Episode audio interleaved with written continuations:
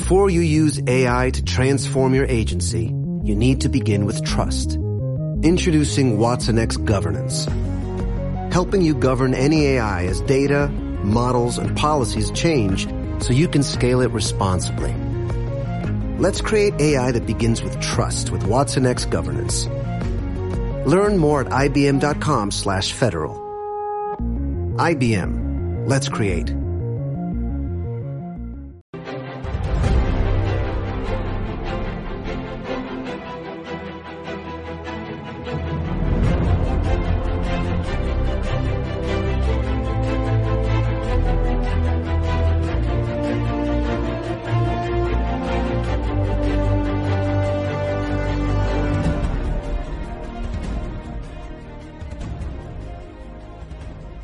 Bienvenidos al informativo semanal de Magnífica Televisión.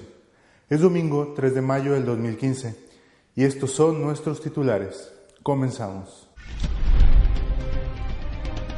El posible cambio en la doctrina de la familia sigue calentando el ambiente. 600 sacerdotes y tres obispos en Estados Unidos han firmado una carta donde piden que se mantenga la doctrina sobre la familia. Los obispos españoles han publicado un documento en el que afrontan la situación socioeconómica y en este mismo documento han criticado duramente la corrupción de los políticos. El ejército nigeriano ha logrado destruir tres campamentos de Boko Haram, liberando así a casi 300 niñas y mujeres que mantenían secuestradas. La impunidad con la que han actuado todo este tiempo los islamistas en Egipto parece haber llegado a su fin. Han sido condenados a cadena perpetua las personas que incendiaron una iglesia. Suspense en Estados Unidos ante la división en el Supremo sobre el matrimonio gay. Hasta junio no se conocerá la sentencia. 600 sacerdotes y tres obispos han firmado una petición donde piden que se mantenga la doctrina sobre la familia que podría ser cambiada en el sínodo. Siguiendo los pasos de centenares de sacerdotes de Inglaterra y Gales, que mediante un comunicado público instaron al sínodo a mantenerse firme en la doctrina y práctica de la Iglesia, 600 sacerdotes y tres obispos de Estados Unidos han firmado una carta en la que manifiestan estar en comunión con sus colegas británicos. En el pasado mes de marzo, cerca de 500 sacerdotes de Inglaterra y Gales firmaron una declaración en la que suplicaron a los padres sinodales que confirmen la fe y destierren la confusión que reina en el ambiente. La iniciativa ha encontrado eco entre un grupo de sacerdotes de Estados Unidos que han creado una web, credoprice.org, en la que pueden apoyar el comunicado a favor de que la Iglesia se mantenga fiel a las enseñanzas de Cristo y de la propia Iglesia en todo lo relacionado con los sacramentos del matrimonio, la Eucaristía y la confesión. La cifra alcanzada está lejos de ser cerrada, pues en los últimos días se han multiplicado las adhesiones. A diferencia de Inglaterra, ningún obispo fue invitado a firmar el comunicado. En Estados Unidos ya son tres los prelados que se han sumado al mismo, el último ha sido Monseñor Prapotki, obispo de Springfield. La corrupción de los políticos es uno de los puntos que analizan los obispos españoles sobre la situación que se vive en el país. En un documento titulado Iglesia, servidora de los pobres. La Asamblea Plenaria de la Conferencia Episcopal Española se clausuró en Ávila con la aprobación de la instrucción pastoral Iglesia, servidora de los pobres. Estructurada en cuatro partes, la instrucción pastoral comienza analizando la situación social actual y los factores que están en su origen y lo explican. En este documento, los obispos quieren expresar su preocupación ante el sufrimiento generado por la grave crisis económica, social y moral que afecta a la sociedad española y su esperanza por el testimonio de tantos miembros de la Iglesia que han ofrecido lo mejor de sus vidas para atender a quienes más sufrían las consecuencias de la crisis. No es un documento contra nadie ni la palabra de un contrincante político en época electoral, dijo Monseñor Juan José Omella, presidente de la Comisión Episcopal de Pastoral Social, en la presentación. Sin embargo, los obispos arremeten contra las políticas que están generando dolor y sufrimiento y cargan sobre todo contra la corrupción.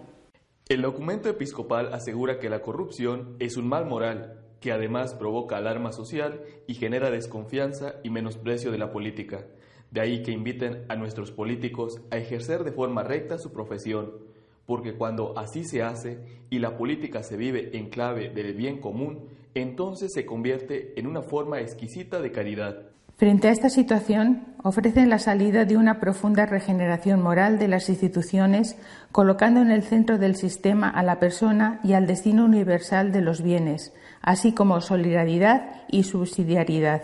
La solución que aportan los obispos se basa en los grandes principios de la doctrina social de la Iglesia, colocar a la persona humana en el centro del sistema, que debe basarse en el bien común, en el principio de la subsidiariedad y en el derecho de un trabajo digno y estable.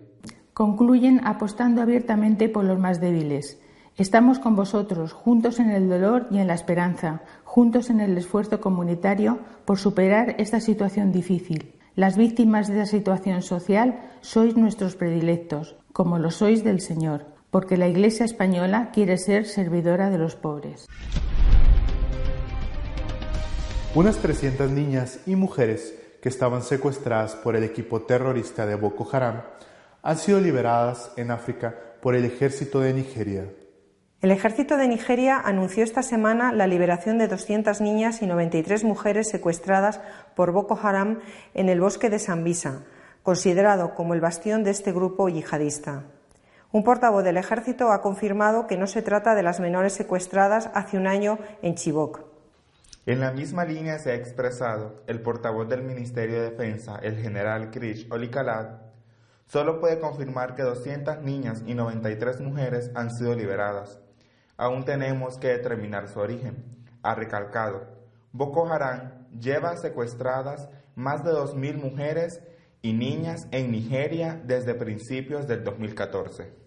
Los soldados han indicado que esta masiva liberación de rehenes se ha producido en el marco de las operaciones militares con las que han conseguido destruir tres campamentos de Boko Haram en Sambisa, incluido el de Tocumbere. Boko Haram irrumpió hace un año en la aldea Chibok, ubicada en el norte de Nigeria, y secuestró a las 250 alumnas de la escuela femenina. Adelantó que haría de ellas esclavas sexuales con las que negociar. Algunas de las niñas consiguieron escapar por sus propios medios, pero la mayoría de las menores sigue desaparecidas. Esta semana se ha producido también otro hecho que perjudica a los islamistas.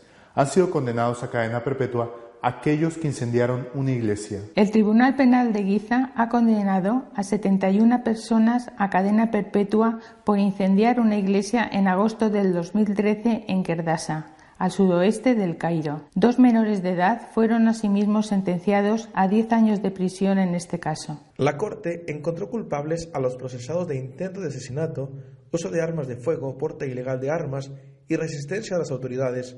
También les condenó por unirse a una agrupación prohibida en alusión a los hermanos musulmanes declarados grupo terrorista en diciembre de 2013. Las investigaciones probaron que los acusados llevaron a cabo su delito dentro de un plan de la Hermandad para expandir el caos y la violencia. División de opiniones en el Tribunal Supremo de Estados Unidos sobre el matrimonio gay. En junio se conocerá el resultado. El Tribunal Supremo de Estados Unidos se mostró este martes dividido sobre la legalización en todo el país del matrimonio homosexual. Los magistrados formularon preguntas a partidarios de la legalización y a defensores del poder de los Estados para legislar sobre el tema.